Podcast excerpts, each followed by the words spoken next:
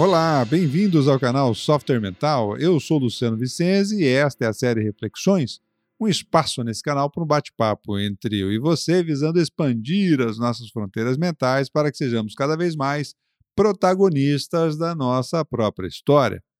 Este canal conta com patrocínio e apoio técnico da Atena Media. Muito bem, o canal Software Mental conta com duas séries de conteúdo, a série de entrevistas e a série Reflexões, onde você é minha convidada, meu convidado. Estamos aqui no episódio 3 da série Cara a Tapa, a liderança na prática. No episódio anterior, é, concluímos o tema da responsabilidade, dos desafios de assumir a responsabilidade e que é um fator fundamental para o desenvolvimento da sua liderança, né? Hoje eu quero conversar um pouquinho com vocês sobre o tema do poder, das fontes de poder. É, do ponto de vista é, geral ou amplo, é, poder e liderança são quase sinônimos. Poder é a sua capacidade de influenciar o pensamento e o comportamento das outras pessoas. É liderança também. A liderança é justamente quando uma pessoa, então, é, tem uma, uma postura, tem um reconhecimento por parte de outras pessoas que o permitem influenciar justamente esse pensamento e esse comportamento. Do ponto de vista organizacional, um, uma característica típica quando falta liderança é o aumento do número de, do nível de conflitos dentro da organização. Isso porque quando a liderança não é clara, quando não há um propósito claro e bem dirigido, é muito fácil que é, ocorram disputas de poder aí no segundo escalão, terceiro escalão, quarto escalão, ou na base, onde quer que seja. Então, sempre que você tem um aumento do nível de conflito entre uma equipe, pode ter certeza que está faltando liderança nesse processo. Uma organização, então, que hoje conta com alto nível de conflito, você pode ter certeza que, por mais bem intencionada que seja a cúpula, é, não está mandando bons sinais para baixo, não está mandando sinais organizados, dirigidos em função do propósito estabelecido para aquela organização. Às vezes nem propósito tem, às vezes não tem nenhuma direção estabelecida, às vezes há muito conflito de egos, por exemplo, é, em níveis hierárquicos mais altos. Isso faz com que haja um nível de ruído muito grande abaixo, e onde há muito ruído, é, é proliferam os conflitos com muita facilidade. As pesquisas organizacionais, por exemplo, elas demonstram que as bases de poder elas afetam os conflitos, a influência dentro dos grupos é, e produzem impacto direto no comprometimento, na confiança e na resistência do funcionário em relação aos tipos de desafios que enfrenta. Justamente porque não sente que há suporte para os seus desafios, não sente que há apoio para é, a execução das suas atividades. E isso, inevitavelmente, compromete o desempenho da equipe.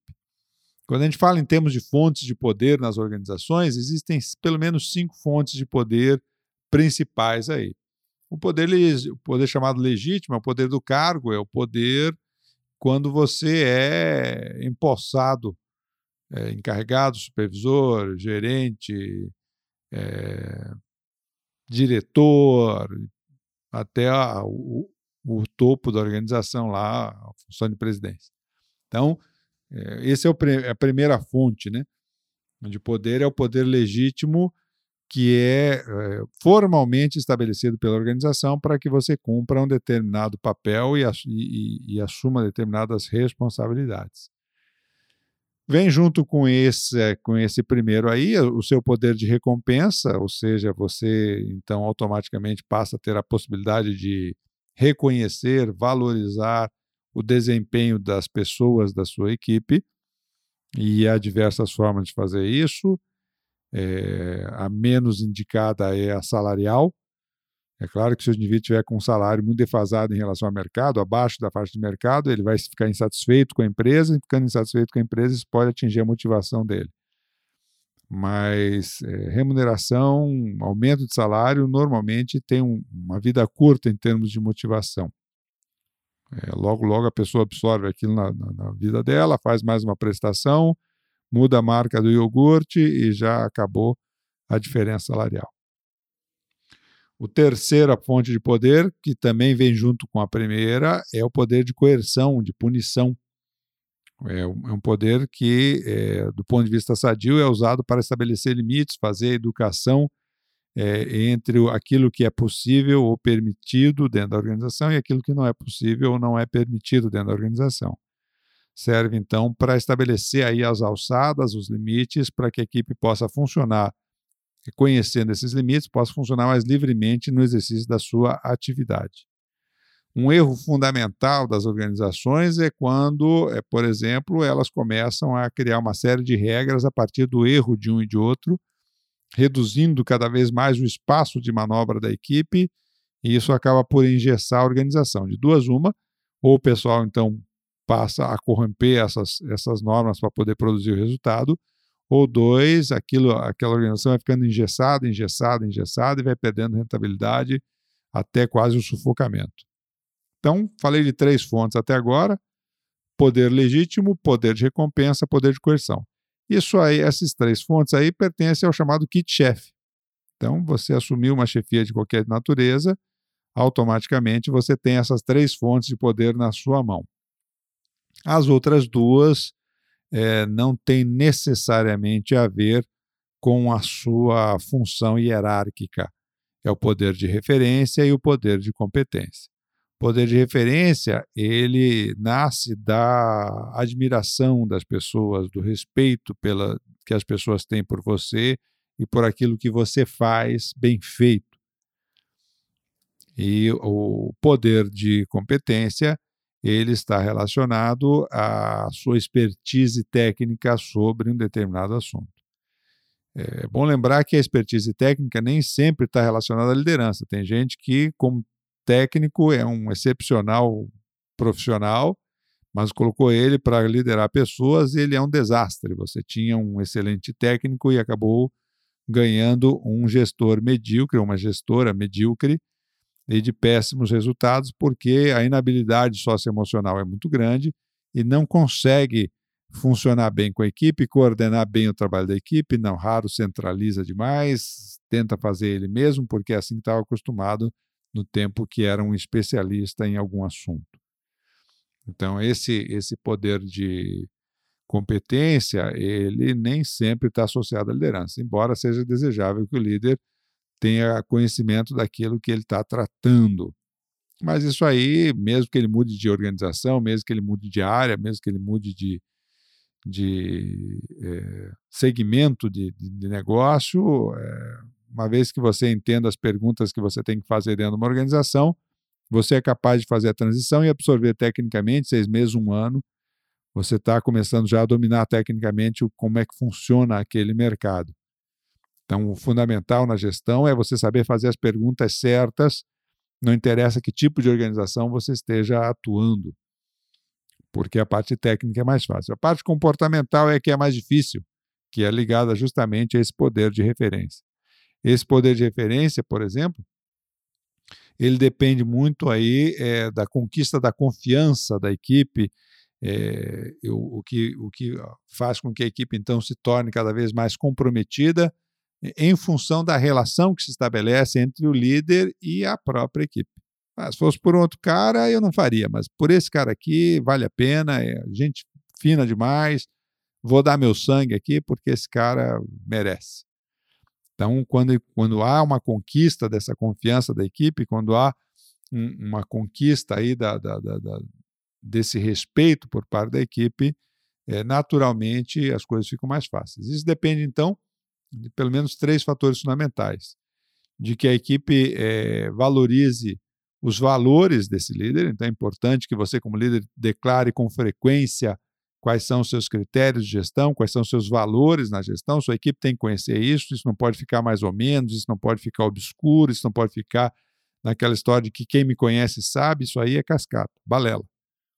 Você tem que declarar formalmente seus valores, seus critérios para sua equipe. Sua equipe tem que conhecer isso para que eles aprendam a identificar isso no dia a dia a partir da sua coerência. Se você não tem coerência, nem líder você é. Mal e mal é um, é chefe meia-boca. Mas se você tem coerência, é preciso, de qualquer forma, ajudar a sua equipe a, a construir essa relação de confiança. segundo aspecto é quando a equipe valoriza os seus resultados, valoriza as suas conquistas, valoriza o seu caminho. E aí, justamente, é, se faz no dia a dia e quando você consegue conciliar a equipe, trazendo para si a responsabilidade que falamos no episódio 1 e 2 dessa série Cara a Tapa.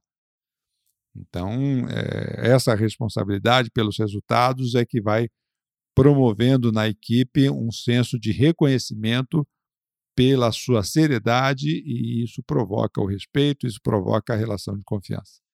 E o terceiro fator é quando a equipe se sente considerada por você, se sente percebida por você. Ou seja, eh, eu, percebo, eu sei que o meu líder percebe o meu trabalho, percebe a minha existência e me valoriza como profissional de alguma forma. E não interessa e o nível de desenvolvimento desse funcionário, não interessa o nível de, de, de capacitação que ele tem, interessa que no estágio que ele esteja, qual seja, é, ele recebe de alguma forma a sua atenção, a sua consideração e, e o bate-papo contigo. E isso justamente promove é, essa, esse reconhecimento é, da, do seu liderado. Para essas condições, então, é importante que você pense no conceito de empatia. Vamos falar disso mais em episódios à frente aí. O conceito de empatia se torna fundamental justamente para que você possa é, entender a realidade do seu funcionário, do seu colaborador, e que você possa, com isso, é, realizar abordagens mais efetivas para o desenvolvimento da autonomia dele. Lembrando rapidamente que autonomia não é igual à liberdade. Autonomia capacidade e recursos para realizar tarefas no prazo e na qualidade requeridos. Certo? Então, não interessa a função que ele esteja, é, quando ele sente que ele recebe autonomia, que ele tem autonomia, que isso é, é, é favorecido de alguma forma pelo líder, o respeito e a consideração por esse líder cresce e essa fonte de poder, que é o poder de referência, se torna mais efetiva. Aí sim, de fato, a gente começa a ver a liderança aflorando nesse profissional. Ok? É, no livro Decisão, do, do Noel Titt e Warren Bennis, eles têm um, um, um, resumo, uma ideia, resumo muito interessante sobre a questão da liderança. Né? Bons líderes, boas decisões, maus, maus líderes, más decisões. E vamos explorar então no nosso próximo episódio aí aspectos da tomada de decisão pela liderança para que a gente possa esmiuçar um pouquinho mais esse tema, ok? Vamos chegando ao final desse episódio da série Cara Tapa. Por que tratamos desses temas aqui no canal Software Mental? Porque confiamos que o mundo é um cenário de oportunidades para quem expande as suas fronteiras mentais e entendemos que você merece aproveitar essas oportunidades. Siga o nosso canal no YouTube, visite o nosso site www.softwaremental.com.br, faça lá o seu diagnóstico de mindset pro e veja como é que estão aí as suas competências socioemocionais para os desafios do século XXI. Ficamos por aqui, um abraço e até o próximo episódio. Tchau!